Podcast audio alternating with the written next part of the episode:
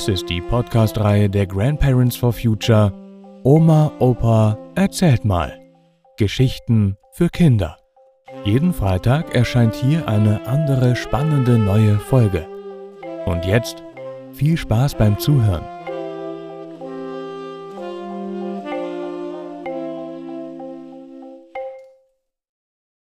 Klassensprecherwahl und wie das Amt des Klassensprechers missbraucht wurde. Oder wie ein Klassensprecher richtig handelt. Also das Paulinum, das staatliche katholische Gymnasium, auf das ich in Münster nach der Grundschule ging, war eine reine Jungenschule. Was staatlich und katholisch so zusammen bedeuten sollte, habe ich nicht verstanden. Das waren doch getrennte Dinge. Aber in den 50er Jahren war das so ein Kuddelmuddel zwischen Staat und Kirche. Mädchen lernten wir als Klasse erst so mit 16 Jahren im Tanzkurs kennen.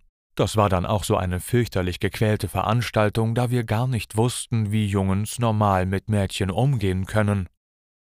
Weil wir eine Jungenschule waren, gab es auch nur einen Klassensprecher. Wir waren ganz stolz darauf. Jetzt gab es jemanden, der an der Schule auch unsere Interessen für uns vertrat. So dachten wir. Aber Pustekuchen, wenn ein Lehrer mal schnell weg musste, zum Lehrerzimmer oder Rektor, dann rief er Klassensprecher nach vorn. Den Kasernenton kannten wir ja schon. Die älteren Lehrer waren ja alle noch bei der Wehrmacht gewesen und schwärmten von ihren wohl unverdauten Kriegserlebnissen. Also musste der Klassensprecher nach vorn. Er stellte sich hinter die Tafelfläche, die geklappt werden konnte. Er musste nun die Namen der Schüler aufschreiben, die störten, solange der Lehrer nicht in der Klasse war. Also im Klartext, er wurde zum Hilfsbüttel gemacht. Aber ohne uns. Beim nächsten Mal waren wir uns einig. Wir wählten keine Klassensprecher mehr. Der Klassensprecher sollte nach dem Alphabet täglich wechseln. Die Lehrer mussten nun im Klassenbuch mit dem alphabetischen Schülerverzeichnis nachschauen, wer an diesem Tag nun Klassensprecher war. Unser Trick funktionierte. Die Regelung, dass der Klassensprecher der Hilfspolizist der Lehrer war, wurde klammheimlich abgeschafft. Wir freuten uns und wählten jetzt ganz normal Dirk zu unserem richtigen Klassensprecher, aber Dirk hatte deshalb nicht viel mehr zu sagen. Aber immerhin, er wurde von den Lehrern jetzt doch ernster genommen. Und dann kam die Bewährungsprobe für Dirk. Nun, wir waren schon richtige Jungens und wir gingen dann schon mal mit einem Mädchen Hand in Hand. Ja, und wer zusammen ging, der knutschte auch mal. Unser Lateinlehrer, der ein bisschen sehr jähzornig war, hatte Franz auf der Promenade gesehen, wie er mit einem Mädchen rummachte. Am nächsten Tag schrieben wir eine Klassenarbeit, und da passierte es. Der gute Studienrat bekam seinen Wutanfall während der Klassenarbeit und fing völlig unkontrolliert an zu brüllen.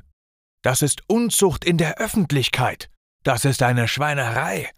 Was bildet ihr euch ein? Das ging so weiter über Stunden während der ganzen Lateinarbeit. Also dabei konnte keiner den Text übersetzen.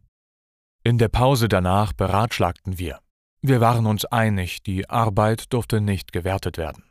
Da kam die große Stunde von Dirk.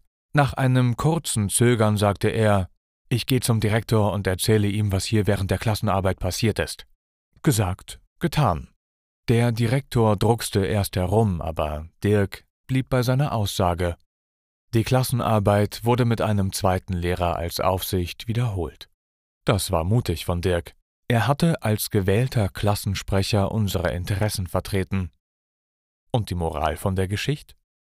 Ein gewählter Bundestagsabgeordneter ist zwar nach dem Gesetz nur seinem Gewissen verantwortlich, aber er sollte schon die Interessen der Wählerinnen bei der Jahrhundertaufgabe Klimaschutz vertreten.